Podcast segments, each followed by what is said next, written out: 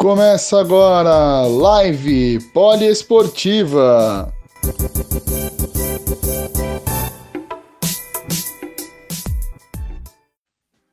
Fala pessoal da Rádio Poliesportiva. É, mais uma live hoje com o Cauê Martins. Cauê Martins, que é um dos maiores quarterbacks do futebol paulista. Diga-se de passagem, a gente vai bater esse papo com ele hoje. Mandar já um abraço pro Caio César. Enfim, daqui a pouco rola a nossa live do futebol americano aqui na Rádio Todos os Esportes. Lembrando sempre que toda semana ou quase todo dia tem uma live diferente para você que é amante de todos os esportes aqui na Rádio Poliesportiva. Sempre lembrando que esse conteúdo ele é convertido para formato de podcast e fica aí é, no seu aplicativo predileto de podcast, seja Spotify, Google FM, Google, Google Podcasts, Player FM, enfim. Você não perde absolutamente nada. Nós estamos aguardando aí o, o Cauê. Daqui a pouco o Cauê entra aqui para a gente bater esse papo bacana com o Cauê. O Cauê que atualmente é o quarterback do São Bernardo Avengers, que está disputando a SPFL, né? Na série ouro da SPFL. A SPFL que é dividida em três categorias: diamante, ouro e prata. Aliás, mandar um abraço para esse monstro aqui, que é comentarista do Band Esportes, Menino Ornelas. Menino Ornelas aqui já participando aí da, da entrando nossa live o Heitor também, o Érico, o Daniel, enfim, a galera já aguardando aí o Cauê para ele já estar entrando e participando da nossa live. Rafael também entrando. Ah, o Cauê já está aqui na área já. Boa tarde, Cauê. Boa tarde, boa tarde. Tudo bom? Como é que você tá, cara? Tudo jóia com você, beleza? Beleza, tranquilo. Cara. É, muito obrigado por ter aceito o nosso convite aí, pra gente estar tá falando sobre o futebol americano. Se eu tivesse uma jersey do São Bernardo, estaria com uma jersey do São Bernardo. Eu estou com a jersey do atual campeão da SPFL, o Rio Preto Vailers. Uhum, show de bola. É, mas vamos bater esse papo sobre a, a bola oval. Já, a, agora há pouco já tinha rolado papo com basquete. Eu vi que você entrou na live. Valeu por ter prestigiado o nosso trabalho. Agora fala do seu trabalho, né? O futebol americano. Como que você está fazendo com essa quarentena? Como que está sendo a sua é, rotina de treinamento? Ainda mais você que é um quarterback, se precisa lançar a bola, mas como que você vai lançar a bola com essa quarentena? Como é que você está fazendo para se adaptar nessa rotina de treinamentos? Ora, para falar a verdade, está sendo praticamente umas férias, tá? no começo da, da quarentena ainda cheguei a ficar mais ou menos um mês ainda treinando diariamente, mas com são tantas incertezas assim que você acaba meio que, que perdendo o pique, vamos dizer assim, né? E eu até, eu até tava comentando com a minha namorada que a gente que eu fiquei, que eu nunca, desde que eu comecei a jogar futebol americano, eu nunca tinha ficado tanto tempo sem fazer um lançamento, né? Então, Acho que foi uma, umas duas semanas atrás eu peguei a bolinha, uma bolinha menorzinha que eu tenho aqui, para brincar um pouco com ela aqui, porque realmente já fazia muito tempo que eu, que eu não lançava a bola e eu acho que vai ser muito estranho a volta. Eu acho que até esses dias eu também tava usando, botei o capacete na cabeça, já tava sentindo ele pesado, coisa que eu nunca senti, nunca parei para pensar nisso, já, já fazia parte praticamente de mim. E então acho que essa volta aí vai ser bem bem diferente, não só para mim, mas para todo mundo que joga. É, o bom é que você pode falar duas coisas, né? Não, uma, um lado bom e um lado ruim. Um, não marquei um touchdown ainda. O lado bom não fui interceptado ainda. Exato, né? Pelo menos isso, né? Mas, é, é, você, é, você só vive do futebol americano? Você tem um outro trabalho? Como que tá a sua rotina, o seu dia a dia? Conta um pouquinho Não, pra gente. Isso, é, a grande maioria do, dos atletas de futebol americano no Brasil são atletas amadores, né? Dá para contar praticamente nos dedos aí quem vive do esporte em si.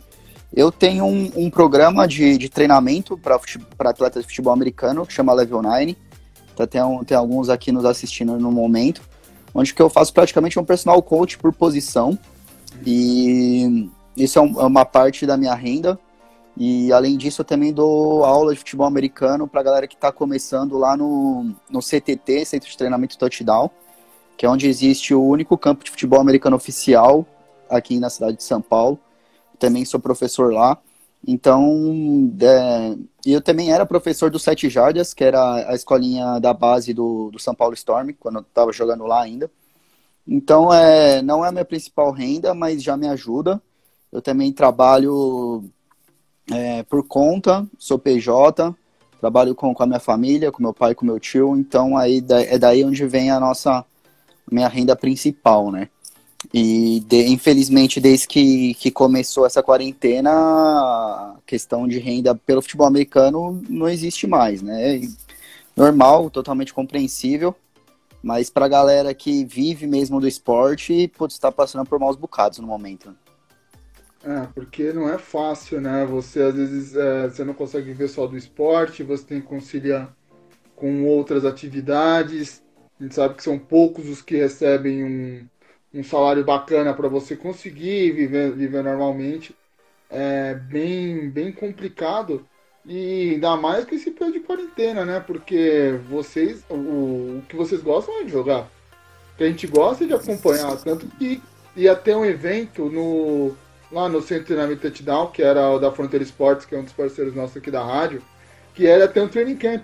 Mas daí teve aquela chuva maravilhosa de fevereiro em São Paulo, que alagou tudo. Uhum. Não rolou o training camp. Agora quer rolar, chegou a Covid, aí chega a Covid, aí não tem jogo. É, então, e, e para mim ainda é pior, porque eu tô. Vai fazer um ano agora que eu tô sem jogar, né? Porque eu me desliguei do, do Storm, do São Paulo Storm, em junho do ano passado. E aí eu fiquei sem, seis meses sem, sem jogar até eu acertar com a Avengers e começar oficialmente, né, como jogador, eu comecei agora no, no, em final de janeiro, começo de fevereiro. Só que pela regra de transferência, uh, regra de transferência da, da Liga de São Paulo aqui, futebol americano, eu tenho que ter um ano de ato para poder atuar por outro time. Então, eu, eu voltar a jogar agora, a partir do mês de junho, e agora complicou, né? Mais ainda. Ou seja, eu nunca fiquei tanto tempo desde que eu comecei a jogar futebol americano desde os meus 14 anos. Eu, agora tá sendo o maior período, assim, de. Sem, o, sem praticar o esporte em toda a minha vida. Então, é horrível, cara. Treinar, a gente já gosta muito de treinar. E jogar, nem se fala, muito, muito mais. Então, putz, pra quem, quem é atleta, tá sendo um período realmente bem sofrido. Aqui, ó, o pessoal falando aqui, Cauê, fala que o melhor snap que você já recebeu é o meu, o do Edu. Uhum, não, o Edu solta. É, é igual o Ronaldinho Gaúcho fazendo lançamento, pô. Bola vem no pé redondinha. Snap fofo do Eduzão. Legal. É, qual é, você, é, como que você descobriu o esporte no, na sua vida? Como você descobriu o futebol americano? Foi vendo pela TV? Foi acompanhando algum jogo, tipo, alguma, alguma brincadeira de amigos? Conta pra gente. É, na verdade, é, eu gosto até de falar que antes de eu começar a acompanhar futebol americano, eu tinha aquela visão que quase todo mundo tem do esporte, né? Que é esporte de maluco, que é só trombada, enfim. Eu também tinha esse preconceito em relação ao esporte. Mas eu tive meu primeiro contato através de um amigo meu da escola, eu tava acho que na sexta série, sexta ou sétima série, mais ou menos. Quando eu tinha um amigo que a gente. Na época eu gostava muito de basquete, NBA era, era o que eu acompanhava. E ele também, então, em, que, é, em, relação a esportes americanos, ele era meu único amigo que, que acompanhava, assim, também, né, na época da escola. E na época começou a temporada da NFL, ele começou a me encher o saco, NFL, NFL, NFL. E aí eu comecei a me interessar um pouquinho mais. Então, meu primeiro passo foi ir atrás de um jogo de videogame que na época é eu queria achar o Madden, né, que é o jogo mais, mais conhecido. Só que eu não achei o Madden, eu achei um equivalente ao FIFA Street, né, que chama NFL Street. Que, putz, o jogo é maior pancadaria, cara, é uma loucura e, meu, eu pirei. Na primeira jogada, o cara deu um teco no outro, o carinha já sumiu da tela. Eu falei, nossa, que muito louco. Então, foi através do videogame que eu tive minha primeira minha primeira é, relação com esporte, né? Então, acho que um, cerca de mais ou menos uns dois meses depois era meu aniversário e eu pedi para minha mãe uma bola de futebol americano. Então, foi exatamente no meu aniversário, exatamente no dia do meu aniversário de 14 anos, foi quando eu lancei a primeira bola. Caramba, que legal, cara. É, bem diferente. E por falar em jogo, depois eu não sei se é, tem pelo computador, tem um mailing que o pessoal adaptou brasileiro para BFA. Uhum. Tenta baixar, acho que deve ter o suporte Storm. Já imagina você, você, você ter a honra de você jogar com você mesmo. Você já, pensou, você já, já parou pra pensar nisso? Pô, eu garoto, eu brincava num joguinho pensando que eu ia ser um cara. E hoje em dia colocar aquele carinha pra ser meu lançador. Pô, é, então, eu vi. Passe demais, da hora que né? eu fiz. Ou então, que, que furada. Não, demais. Realmente foi, foi uma ideia muito legal da, da galera que bolou. Só que eu dei muito azar, cara, porque eles fizeram é, esse especial do Madden aí só pra primeira divisão, né? Só pra quem tá na BFA. E eles lançaram bem quando eu saí do Storm, então eu não tô no joguinho. Mas, putz, sensacional a ideia, revolucionária. Eu acho que isso ainda é um modo de trazer mais adeptos para a modalidade, porque, putz, é o que você está falando, é a oportunidade de você jogar com ou o seu personagem ou com alguém que você conheça, né? Se você não joga, você pode jogar com um amigo seu que joga, então eu acho que putz, foi uma iniciativa, uma sacada muito boa da galera. Ah, por sacada muito boa, você, você começou a sua carreira no, no Steam Rollers, né? Lá Isso. no começo dessa, dessa década. Cara, como que é você jogar com um cara que nem o Alexandre Frota, cara? É, então, é... Foi, uma, foi uma surpresa muito grande na época quando ele foi anunciado, até porque é... ele tava meio que sumido, assim, né? Ele fazia tempo que ele não, não dava as caras, e no começo ninguém botou muita fé, né? Mas foi, foi, foi bem inteligente da, da parte do, da diretoria na época, porque realmente trouxe uma visibilidade muito grande para o time estava saindo em tudo quanto é lugar, até em, em programa de fofoca na TV estava saindo a gente, né? Então, realmente, graças a ele, é, o esporte também deu, um, deu uma caminhada a passos largos nesse período. E falando dele, cara, ele é um cara que me surpreendeu como pessoa, assim, né? É, você, você não conhece, você, pelo histórico dele, você cria um pré-julgamento e tal, que quando você conhece ele, não é nada disso. Ele é uma pessoa super comum, super simples. E, pô, engraçadão, cara. Infelizmente ele começou tarde no esporte, né? Ele já tinha uns 45, eu acho, quando ele começou a jogar. Então, assim, é... O engraçado é que, cara, ele tinha um. Não vou dizer medo, porque medo, quem entra em campo nunca entra com medo. Se já tiver medo, acho que você nem entra. Mas ele tinha muito receio. É, mas ele tinha muito receio de se machucar, cara. Então ele se, mano, se remendava inteiro, parecia um robozão dentro de campo. Era engraçado, mas foi uma experiência bacana. É, você acha que agora, como ele, como deputado, teve lá recentemente, teve aquela, aquela conferência lá em Brasília, que foi o Duzão, o Trigo, eu não lembro se o Caio Santos também estava presente, que foi debatido sobre o projeto sobre o futebol americano. Você acha que o Frota deveria ter, ele como um jogador, como ex-jogador, acho que ele deveria ter, ter participado um pouco mais, ter, por, ele, por ele ter essa visibilidade em ajudar mais o desenvolvimento do, do esporte. Acho que ele falhou nessa missão ou ele tem, como parlamentar, pensar num outro lado, que é o lado da política em questão? É, cara, é complicado falar de política, né? E, por, pra ser honesto, por mais que, que eu queira que o esporte cresça e tal, eu acho que esse lado da, da né, de o Brasil precisa de tanta coisa, cara. Tem tantas necessidades é, prioritárias na frente do futebol americano que eu não acho que ele tinha que ter feito alguma coisa pelo esporte, por, por obrigação ou por ter jogado. Eu acho que não. Eu acho que tem tanta coisa mais importante que tem que vir na frente que, que passa a ser secundário. Se de repente ele fizer alguma coisa, pô, legal. Lógico que eu ia ficar feliz, agradecido, mas eu não acho que ele tem a obrigação de fazer alguma coisa, não. Ah, que o Heitor falando que você é um dos fundadores do, do Steamrollers. Como que foi jogar aquele ano de aquela temporada de 2011, 2012, no ano que o Corinthians estava em alta, tendo aquela final do Brasileiro contra o Vasco, e vocês também jogando contra o Vasco Patriotas na época? Como que foi essa sensação de ser campeão com a camisa do Corinthians? Olha, mestre, tudo que a gente viveu naquela época, eu acho que. Eu não sei se, se alguém. Acho que cada, cada, um, cada time que vive o seu momento vive de uma forma única. Assim como o meu momento em, de 2011 até, 2000, até 2015 foi, foi um, um momento assim. É, cara, porque assim, eu comecei, quando eu comecei com o futebol americano, quando eu fundei o Steam com o Paulinho em 2000, oficialmente em 2006, é, a gente jogava no Parque do Ibirapuera, cara. É, não tinha equipamento. Os jogadores de outros times apitavam o nosso jogo, a gente apitava o jogo de outros times. Era então, assim, flag, não era? Quando você exato, era flag. Era flag. É, não, porque não tinha futebol americano equipado ainda.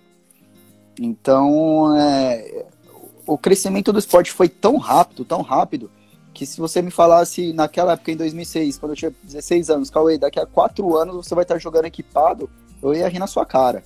Porque era uma coisa, assim, completamente inalcançável. E porque você não, encontrava absolutamente nada de, de, futebol americano aqui no Brasil. Você mal e mal encontrava uma bola.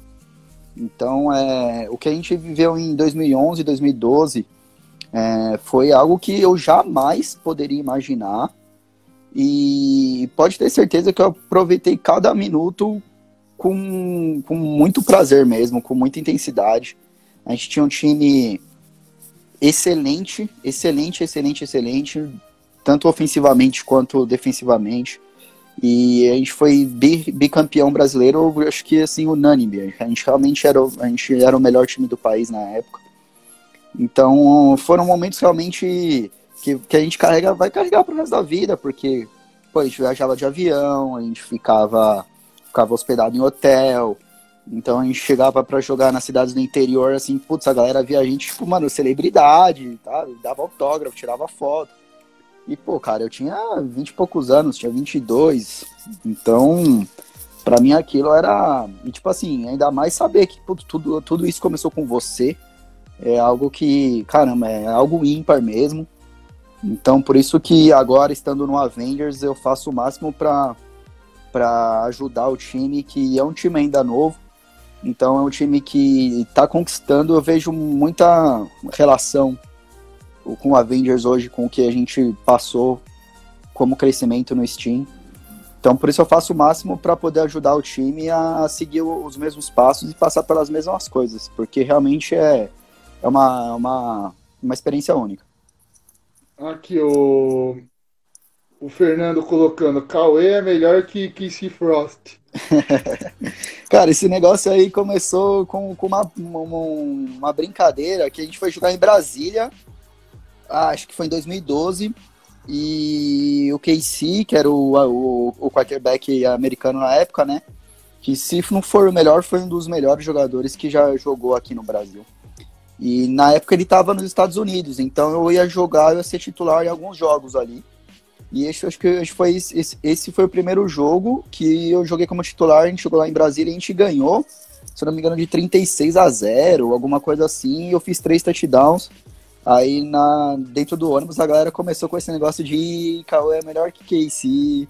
E meio que pegou, entendeu? Aí toda hora, quando eu apareço em algum lugar, eles vêm com essa, mas um beijão pro, pro Scu aí, que é o Fernando, né? A gente chama ele de Escuriza, Fernando Escuriza. Saudade dele também, foi meu center também. Bração pra ele. É, naquela época do Corinthians você também jogou com o Trigo, né? Joguei, a gente jogou junto até ele se aposentar, né? Como que foi jogar com o Trigo? Cara. é, o Trigo reclama, viu? De quê? Não, o, o Trigo, eu fui fazer um jogo do Corinthians uh, na, na, na BFA, Corinthians e Portuguesa. O que o Trigo reclama da sideline quando o time dele não tá bom, é um negócio assim de, de maluco. Você começa a rachar o bico. Quem não conhece o esporte fica assim, meu, como é que esse cara tá reclamando? Os caras é tudo do tamanho dele. E o, o Trigo fica na zona, pô, não, tá vendo, ó? Vocês não correm nada, vocês não deixam o time ir pra cima, não sei o que. O Trigo, o Trigo é uma figuraça. Não, ele é totalmente emotivo, cara. Ele. Ele. Até como. Não sei se ele daria nunca assim certo como técnico, por exemplo, entende? Porque ele é mesmo jogando, ele era torcedor de sideline, assim, sabe? É um cara que era totalmente impulsivo, é, emocional. Então, assim, ao mesmo tempo que ele era. Quando ele era jogador, ele foi um grande jogador. Ele era um ótimo left tackle. Ele é extremamente muito forte, cara. Ele era um urso e ele jogava muito bem.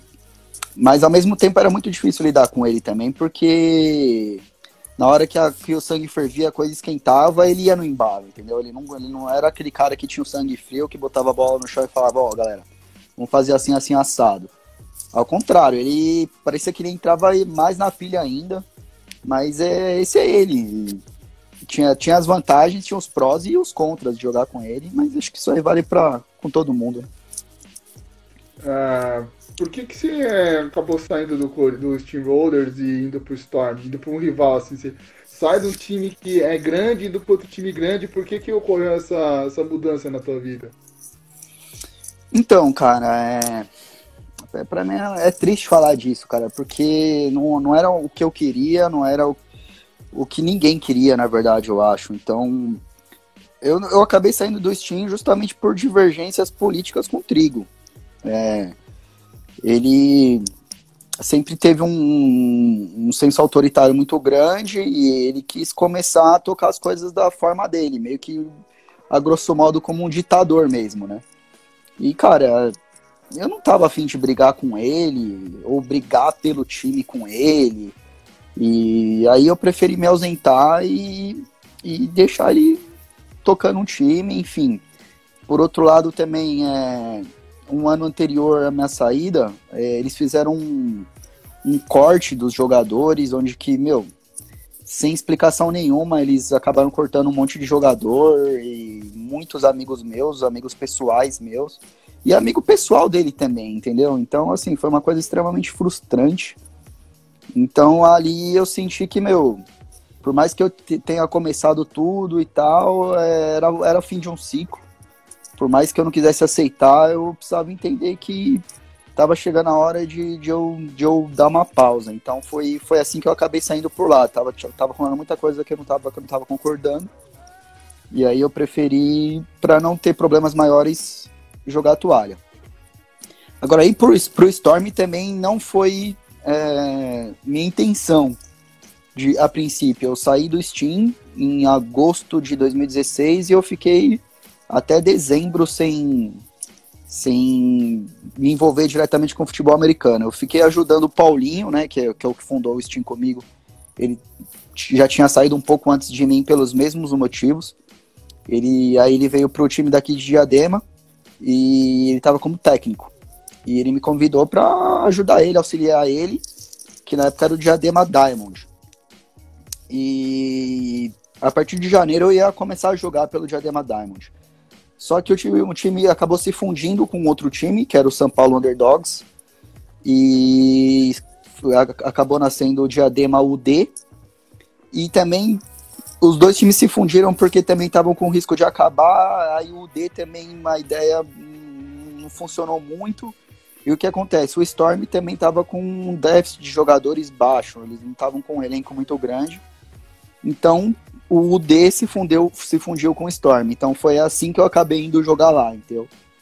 Claro que tiveram. Foi três fusões, no caso. Então. Três fusões. Três fusões. Então, assim, eu não fui diretamente pro Storm. Eu cheguei lá através de, de outras coisas, entendeu? Mas eu fiquei muito surpreso é, da forma que a galera me recebeu lá, porque a gente sempre foi rival brabo, né? É, Corinthians Rollers e Storm, é, acho que é o principal, a principal rivalidade em São Paulo é, são, é essa ainda. Então, é, até que no começo, na época Fulped, aí para 2010, 2011, cara, a gente não se bicava, era tipo, parecia gangue. Os caras de lá não andam com os caras daqui e não tem essa de amizade, era, era Então, assim, quando eu cheguei lá, eu fiquei muito desconfiado de como que eu seria recebido e eu fui recebido de uma forma, cara, inexplicável. Fui muito bem recebido, de braços abertos por todos, com muito respeito, com muito carinho. Então, assim, minha passagem pelo Storm foi algo que foi muito melhor do que eu poderia ter imaginado. Foi bem legal. De forma alguma me arrependo de ter passado por lá. Vou guardar minhas camisas com, pro, pro, pra sempre, com muito carinho, e tenho contato com o pessoal de lá até hoje. Então foi mais ou menos assim, né? Como eu saí do Steam e como eu entrei pro Storm foi, foi dessa maneira. É, pegando o atual momento, você está nesse projeto novo do, do São Bernardo Avengers.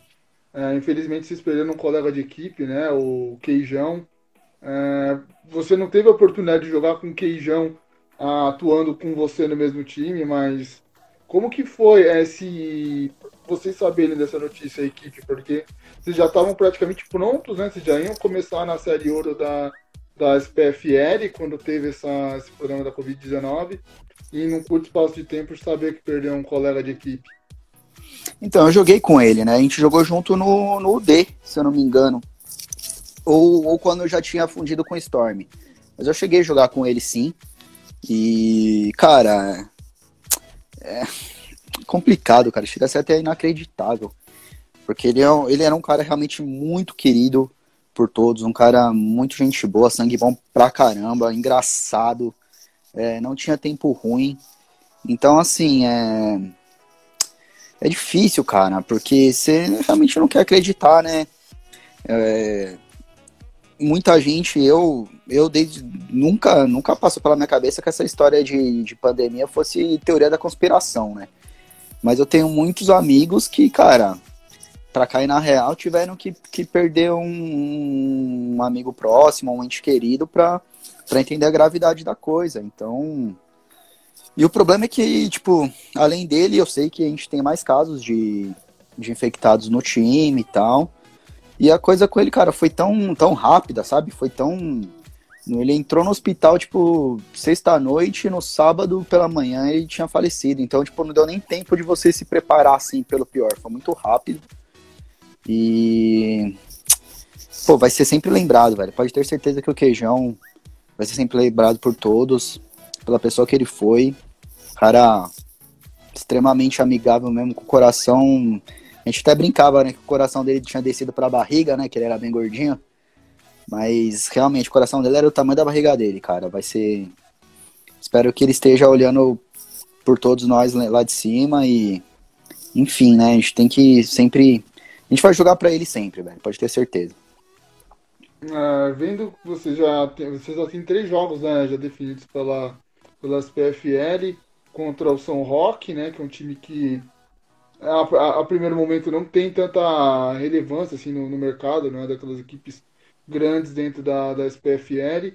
O Tatuapé Black Panthers, né, que era uma, recentemente era uma equipe de flag, agora está uma equipe de, de, futebol americano. E também vai jogar contra a, portuguesa, né, que é a parte do time de desenvolvimento da Lusa. O que, que você pode falar sobre essas equipes?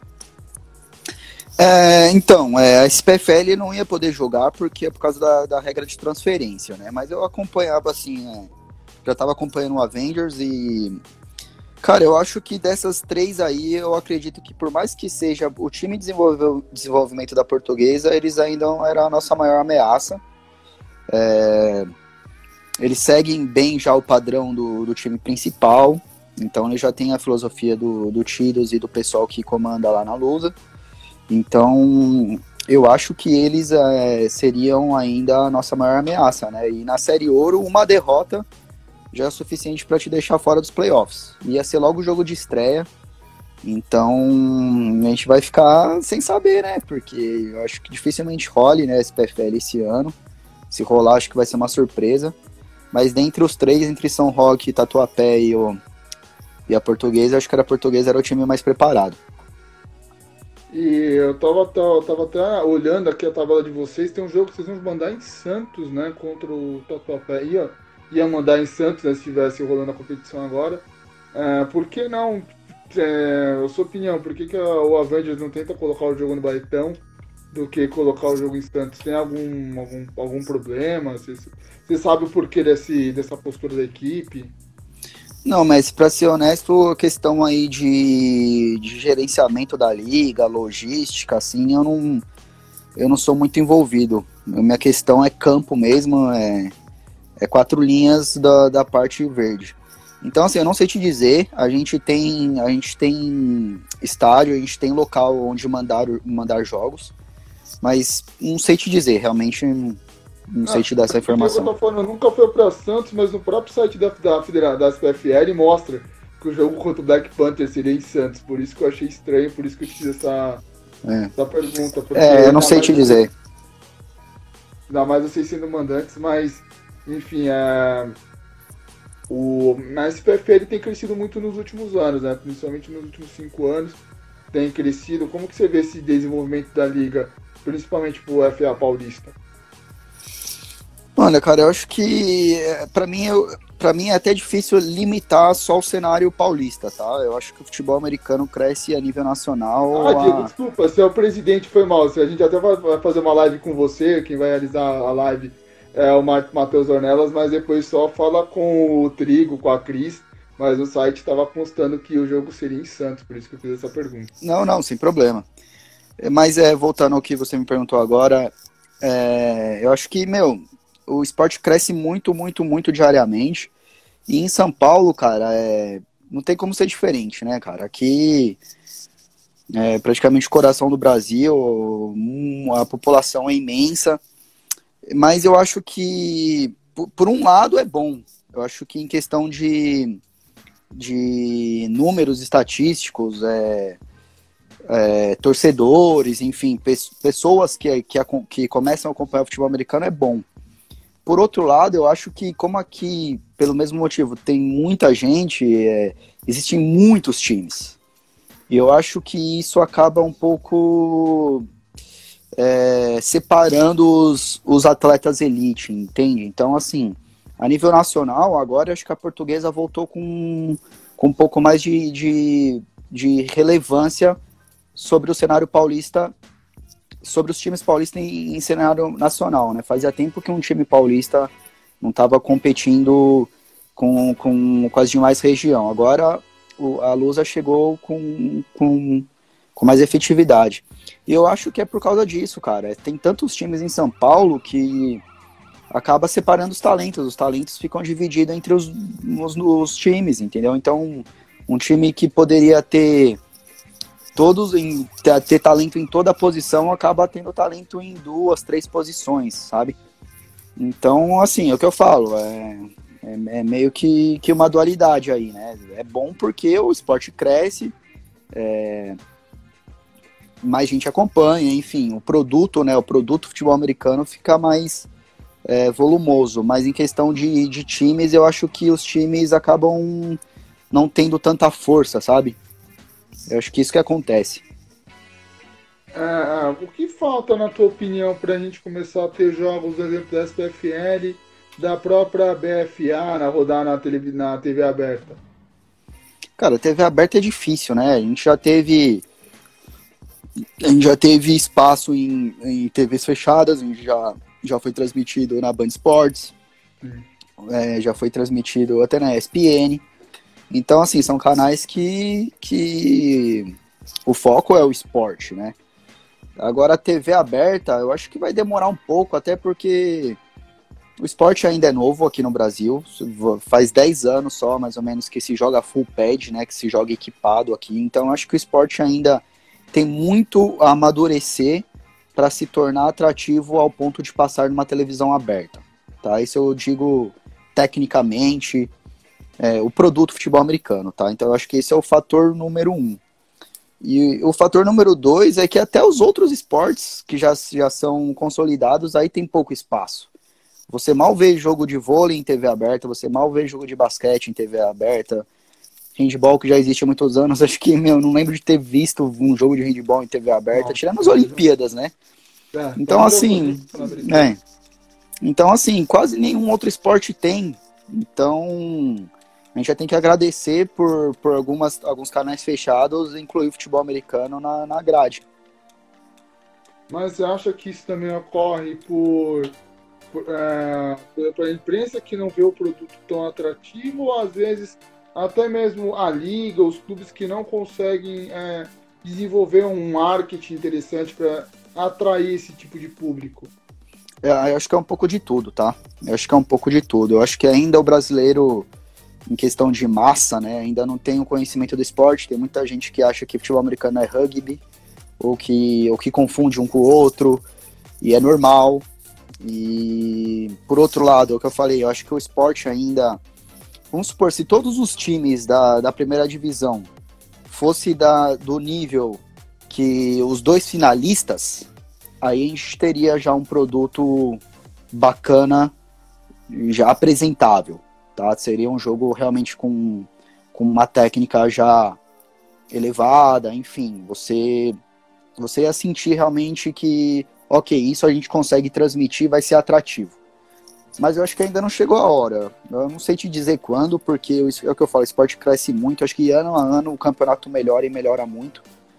Mas eu acho que quando chegar ao nível que todo campeonato tenha o mesmo, todos os times do campeonato tenham o mesmo nível dos dois finalistas, aí eu acho que a gente já vai começar a ter um produto mais atrativo e aí sim poder correr com, com mais eficiência e tentar alguma coisa com, com, em relação à televisão.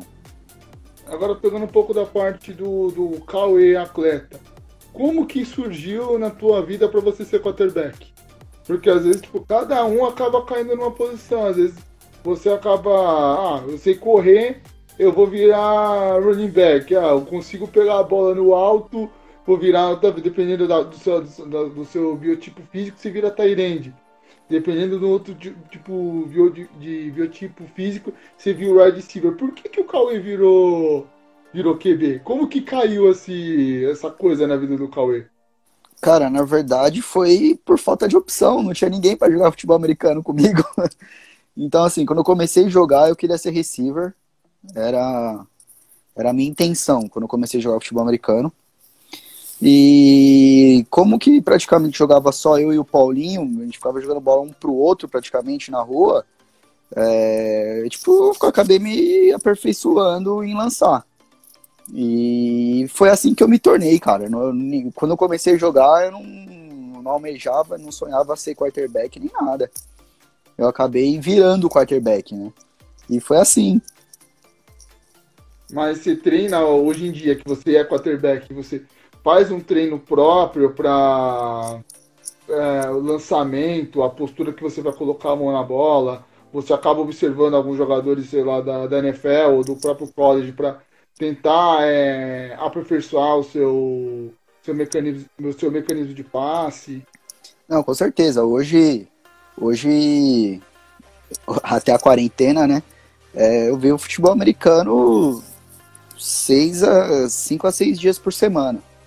Então eu tô lançando sempre e, e praticando sempre. Então eu comecei, como eu, sou praticamente a primeira geração do, de atleta de futebol americano aqui, eu não tinha ninguém para me ensinar. Então eu aprendi realmente olhando. Eu via cada detalhe de lançamento, de postura e tentava fazer igual. Foi a forma que eu aprendi a jogar. E depois, claro, com, quando o Casey chegou no time, com a expansão do esporte em território nacional, você acaba observando em outros atletas, até porque você depois você percebe que NFL, cara, é, uma, é algo que tá assim a 300 é mil anos luz na frente, é. Então, assim, só serve como referência, porque você não vai conseguir fazer igual os caras, entende? Mas foi assim que eu acabei aprendendo. Hoje já é diferente. Hoje eu já tenho treinamentos específicos, tanto para a parte de lançamento quanto para a parte de movimentação de perna. Porque quarterback todo mundo só, só presta atenção nisso, né? No como o cara lança a bola. Mas eu acho que a questão de, de trabalho de perna que a gente chama de footwork é até mais importante. Então hoje sim, hoje sim eu tenho um treinamento específico.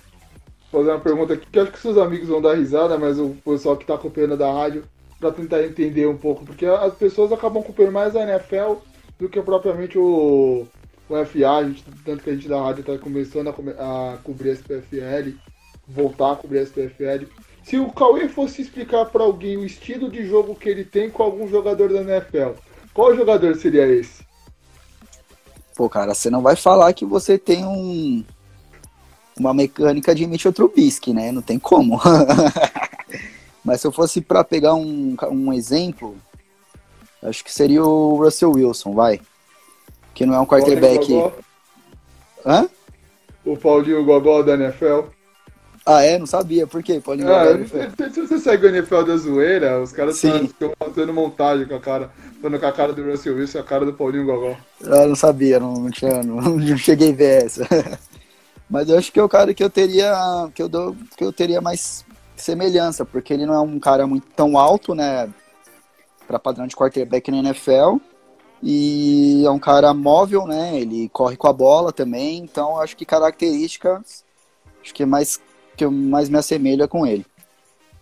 Ah, qual foi o maior wide receiver que você jogou a favor? Que você falou, nossa, esse cara eu podia lançar até pato morto que o cara segurava. Pô, cara, que situação que você me põe desse, fazendo essas perguntas, né? cara, eu tive. Boa parte do meu sucesso foi por ter companheiros de equipe muito bons também, tá? Então, é. Putz, cara. Um só? Não, pode escolher uns dois ou três, vai. Vamos... Cara, eu acho que. Se você pegar o, o, o o contexto inteiro para formar um atleta, a questão de é, talento, é, habilidade técnica, habilidade tática, físico. Enfim, eu acho que o, o jogador de mais destaque foi o, o, Mega mesmo. O Vitor Mega, que, que era do Galo, foi seleção, tá na, é, receber da seleção, enfim, jogou a Copa do Mundo. E o engraçado é que ele começou a jogar full pad comigo, então assim, eu, de certa forma, me sinto até um cara que. um coach para ele, de certa forma, porque muita coisa eu ensinei para ele no começo. Hoje ele é. Ele é profissional, ele é um cara que sabe muito mais que eu até. Mas eu acho que ele foi o, o maior destaque, assim, né? Mas, cara, foram, foram muitos jogadores bons, cara. Teve o Paulinho também, eu acho que, por mais que seja meu, meu, meu meu camarada, meu brother, meu, meu parceiro, ele também aprendeu a jogar futebol americano da mesma forma que eu. A gente cresceu é, jogando junto e ele cresceu aprendendo, olhando, assim como eu. Então, para um cara que não teve referência nenhuma, ele tem um, talento, um poder de decisão até hoje muito impactante dentro do jogo. É, putz, cara, teve o Fratini também, que jogou comigo no Steam, que ele é receiver muito rápido, muito bom também. E, cara, todo, acho que todo time que eu passei tem, tem alguém com destaque. Por isso que é muito difícil escolher um. É, quem acompanha muito o futebol americano tem aquelas jogadas ensaiadas, né? Às vezes que você pega, joga pro wide receiver, pro wide receiver lançar. Você gosta de, às vezes, é, tentar iludir a, a marcação adversária fazendo essa, essas gracinhas, como diz o Everaldo Marques, o Paulo Antunes. Você, você, você quando tá num time, você costuma treinar isso? Ou você fica, não, eu quero mais treinar a parte do pocket, minha movimentação? É, sim, eu sou eu sou mais fã do jogo tradicional mesmo, tá? Eu acho que essas jogadas, o nome já diz, são jogadas especiais. Você também não consegue criar um playbook baseado em jogada gracinha, né? Mas é, eu sempre tive jogadas é, diferentes para executar em todos os times que eu passei. E sim, cara, vale a pena ter um tipo de jogada dessa na manga. Em algum momento ela vai ser eficiente, muitas vezes foram. Até lembro que teve um jogo, acho que foi meu primeiro jogo, não foi nem, não foi nem full pad, foi o meu primeiro jogo teco, a gente jogou sem capacete, sem nada, mas valia derrubar, valia. Era um jogo de futebol americano, só que sem equipamento. Foi meu primeiro jogo e nesse jogo eu lembro que eu lancei um touchdown, eu corri para um touchdown e eu recebi um touchdown. Então, sempre é válido ter uma, uma, uma jogada assim, porque chega um momento do jogo que as equipes, dependendo do jogo, que as equipes tão, são tão niveladas que você realmente precisa de um de uma carta na manga ali para surpreender. E se você sabendo usar ela na hora certa, é capaz de uma jogada dessa te dar a vitória. É, igual um special feed, igual rolou no Exato. 52. Exato, exatamente. Você vê uma jogada que, cara, eles chamaram na hora certa. Chamaram na hora certa e isso, meu, desmontou o Patriots. Desmontou. Então, é bom você ter jogadas assim e mais que isso é saber a hora certa de usar. Qual o time que o Cauê torce na NFL? Cara, a gente tava falando de coisa boa, não, não precisa falar disso não. Torço pro Raiders, mano. Ah, ah, o Raiders nessa temporada tá com tem dois que é bom no, no tem um, um, bom titular e um bom no banco, né? Pelo menos nos números, quando estão saudáveis, são bons, tanto o Marcos Mariota quanto o Derek Carr. É, então, só falta o resto agora, né? QB tem. Cara, é complicado, velho. Eu, eu acompanho o time desde que eu comecei a acompanhar futebol americano, então eu já torço pro Raiders faz 15 anos. Então, cara, é incrível como a draga do time persiste, velho. Parece que é uma coisa, uma coisa interna, é um karma, não dá para explicar, cara. Todo time consegue se reerguer, menos o meu. Então, é só ilusão. É, a sua divisão é uma divisão complicada, né? Porque tem o Patrick Mahomes, o Denver parece que tá começando a voltar ao normal, né? Voltar ao normal que digo, nos últimos, nos últimos três anos, né, com o alto nível que tinha com o Peyton Manning. É, o San Diego acabou dispensando, né, Felipe Rivers. E o. E agora o Los, An... Los Angeles, não, Las Vegas, né? Las Vegas Raiders não, não consegue acertar. A melhor temporada que foi aquela do Derek Carr que ele jogou pra caramba depois que lesionou. É, é cara. Perdeu a confiança. É, foi muito azar. Aquele de longe foi o melhor ano que eu vi, o, o, melhor time do Raiders que eu vi desde sempre. E só que, cara, é... eu acho que assim, é... qualquer jogador, o problema não é jogador, não é ter jogador ruim ou falta de jogador. Até porque todos os caras que estão na NFL jogam muito, não tem como. Ninguém tá lá por, por acaso, não. Todo mundo ali joga muito. Mas eu acho que, pelo menos na minha opinião, em, em, refer, em referência ao Raiders é que o sistema do time é, é, péssimo. Entendeu? Então, assim, sai técnico, entra técnico e, tipo, não consegue botar aquela. Não, não engrena um sistema eficiente. Então, para te dar um exemplo, ofensivamente, hoje o Raiders é, é um ataque de passe de 5 jardas, entendeu? É uma é bola para running back, é bola para tight Então, assim, não é um ataque explosivo. E há muito tempo é assim. E o único ano que o Raiders foi mais explosivo, que, tipo, atacou o campo de forma mais vertical, com passes longos, enfim, foi esse ano que o Derek Carr se machucou. Então, eu acho que falta um sistema ofensivo mais eficiente para os padrões modernos da NFL. E defensivamente também é um time com é, cheio de, de fraquezas, assim nenhum jogador consegue se estabelecer, se estabelecer na posição por mais de um ou dois anos. Então, assim, a gente não tem jogador referência, a gente não tem um líder. E isso, velho, acontece há muito tempo. Cara, que draga, velho. Meu Deus do céu. Sofre, sofre. Quando eu perguntei de estilo, você falou que era que lembrava, né, um pouco o Russell Wilson. Você já fez um passe de uma jarda? Já. Deu certo? Deu certo. Deu certo, mas. Cara, ali no. Super Bowl, cara. Você é uma jarda com um, com, Marshall Lynch. com Marshall Lynch. Cara, se ele, cara, se ele corre as quatro vezes com a bola e não entra, tudo bem. Cara, você tem todas as desculpas para dar. Você, você tá uma jarda com um dos melhores running backs da, da NFL no, seu time. Se você corre quatro vezes e não entra, ok. Agora você tenta um passe interceptado, Aí você vai ouvir, cara, não tem como. Isso jamais vai ser esquecido. Não, ali tinha tempo, acho que Seattle ainda tinha tempo, no, tinha, tinha dois pedidos de tempo. É, acho que faltava 30 segundos para acabar o jogo, então dava, é, dava para tentar mais umas duas jogadas, corre, para, pede tempo. Dava para fazer um spike rapidinho ali. Cara, eu, eu, eu, insisto nesse argumento, nesse argumento que eu, que eu acabei de falar, cara. Se você corre, velho, quatro vezes com a bola e não entra, beleza, velho. Ok, os caras levantaram o muro você não entrou. Claro que assim, se você se ele acerta esse passe e é touchdown, o cara é gênio, né? É fácil criticar depois que, que acontece. Mas eu, eu, eu seria mais é, conservador, cara. Eu tentaria correr todas as vezes ali, com certeza mesmo sendo quarterback. Sim. Pegando o. Ainda mais você, isso que ele gosta de correr, né? Ele tem uma ótima movimentação do pocket. Exato. Ele poderia até ter tentado enganar naquela jogada. Agora, pegando um pouco do, do, do nosso FA aqui da FA Paulista. Cara, qual que é você que tem, muito, tem muita bagagem? Qual que é o estádio assim, que, é, que a torcida é mais chata? Aquele estádio que faz uma pressão, que tenta incomodar o quarterback. Você falou, pô, a torcida dos caras aqui é enjoada. Ah, cara. Eu acho que a torcida do Steam, velho.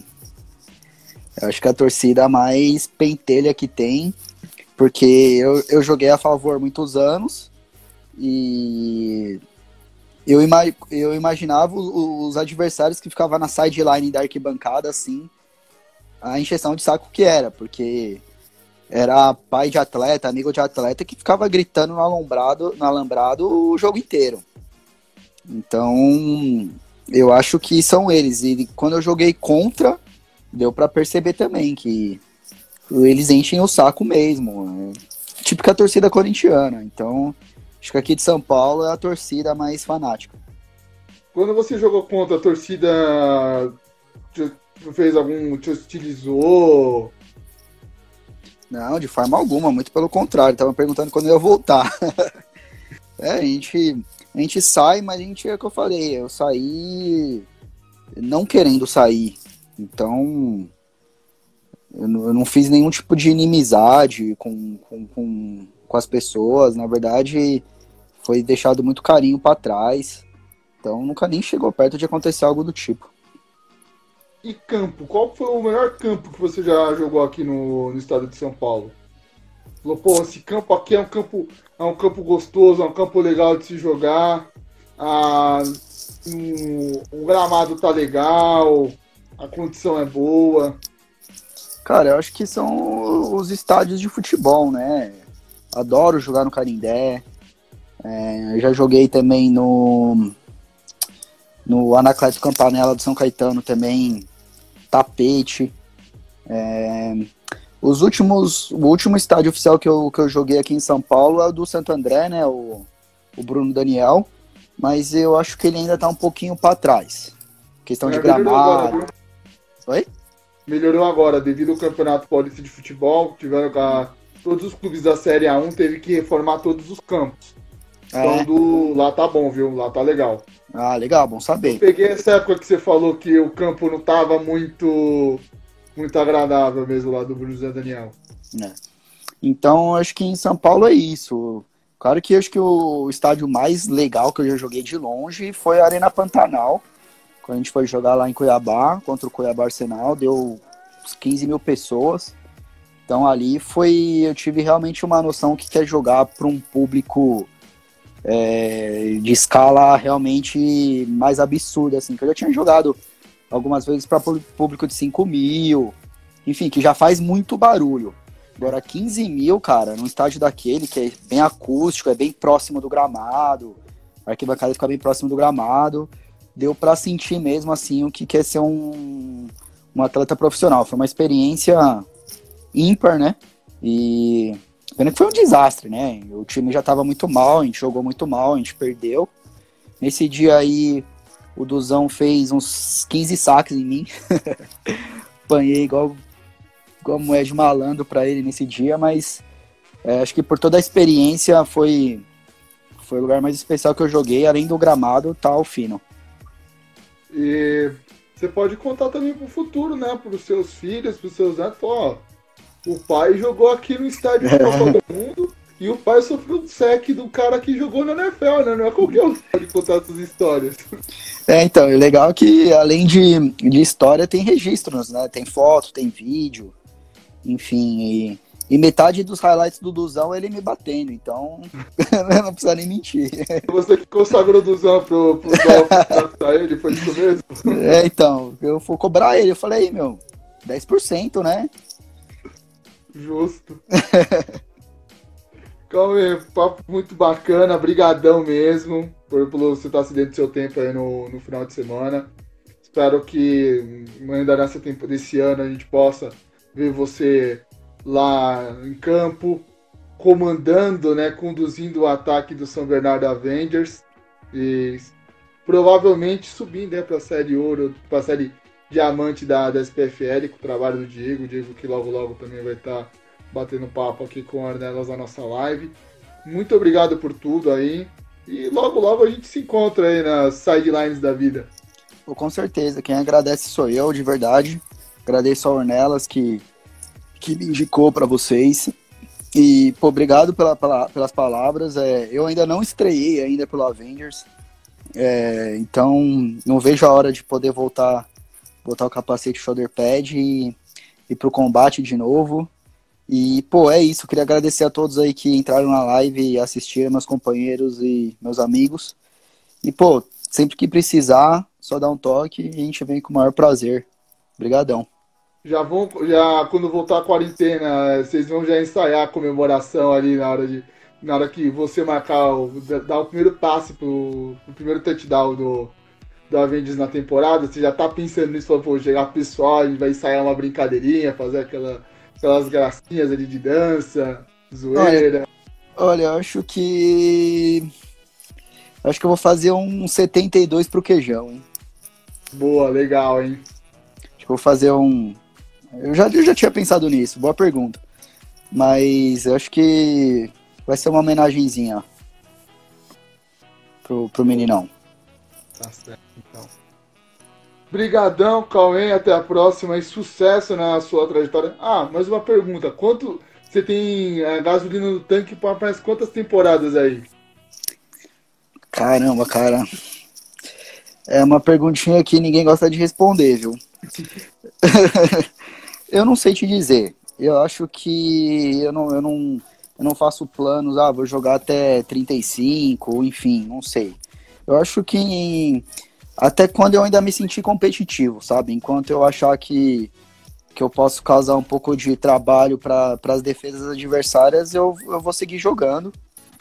E acho que eu né, não, não sei te dizer quanto, tô com 29 agora. E vai ser isso. Enquanto eu for um, um atleta competitivo, eu vou seguir jogando. Espero o até o máximo possível. Ah, vai jogar igual um Tom Brady, vai jogar até os 44 aí, tranquilo. Tomara, né? E sendo campeão, que é o mais importante. Pô, tem que ser, cara. Faz tempo que eu não sei o que, que é isso, viu? E quando ah, você experimenta, quando você experimenta, você só quer saber disso. Tenho certeza que vocês, lá com o trabalho do Diego, aí o trabalho do São Bernardo, vocês vão dar, incomodar muito nessa série ouro da SPFL. Vamos aí torcer com por certeza. vocês é para conquistar esse caneco, pra você voltar a sentir o gostinho de, de campeão. Com certeza, a gente vem pro Avengers para isso, para ser sincero, né? É, desde, desde que, o, que, o, que o projeto saiu, é, deu para ver que, que a ideia era, era ser um time competitivo desde sempre. E, e eu acho que é questão de tempo. E eu tô aqui para isso. A gente tá aqui querendo ganhar. O objetivo é ser campeão da SPFL, é ser campeão da Pick Six. Então, vai acontecer, vai acontecer. Se tudo der certo, vai acontecer. Ah, com certeza. É aquilo que eu falo, a gente não, igual, não pro São Bernardo, eu torço pros caras, pelas pessoas que eu conheço, que eu sei que amam o jogo. E uma delas é que eu aprendi a, com, com esse bate-papo de uma hora e respeitar bastante você, pela, tanto pela sua trajetória pelo Steamrollers, pelo Storm, mas agora conhecendo você de fato, batendo esse papo, pode ter certeza que você ganha mais um torcedor aí, Obrigadão, cara. Ou eu vou torcer ou eu vou xingar a sideline. É 880.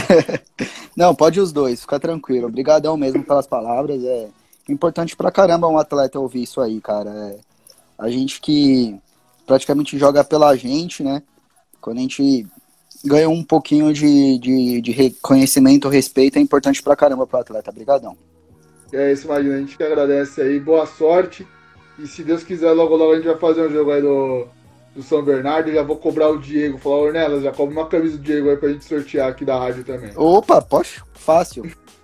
Fica tranquilo que não precisa, não vai, não nem precisar cobrar. Tá certo, então. Beleza? Obrigadão. Obrigadão, mestre. Tudo de bom. Valeu, galera. Obrigado. Hein? Bom, bom restinho de final de semana. Igualmente. Bem, essa foi a live com o Cauê. Obrigadão por todo mundo que acompanhou aí, principalmente pelo Cauê pela atenção. Lembrando que amanhã tem live aqui na Rádio Esportiva a partir das 20 horas com o Murilo Becker, é, pivô do São Paulo Futebol Clube do Basquete. Então, desde já eu agradeço é, todo mundo que acompanhou a nossa live e até a próxima. Rádio Esportiva, a rádio de todos os esportes. Obrigadão, tamo junto.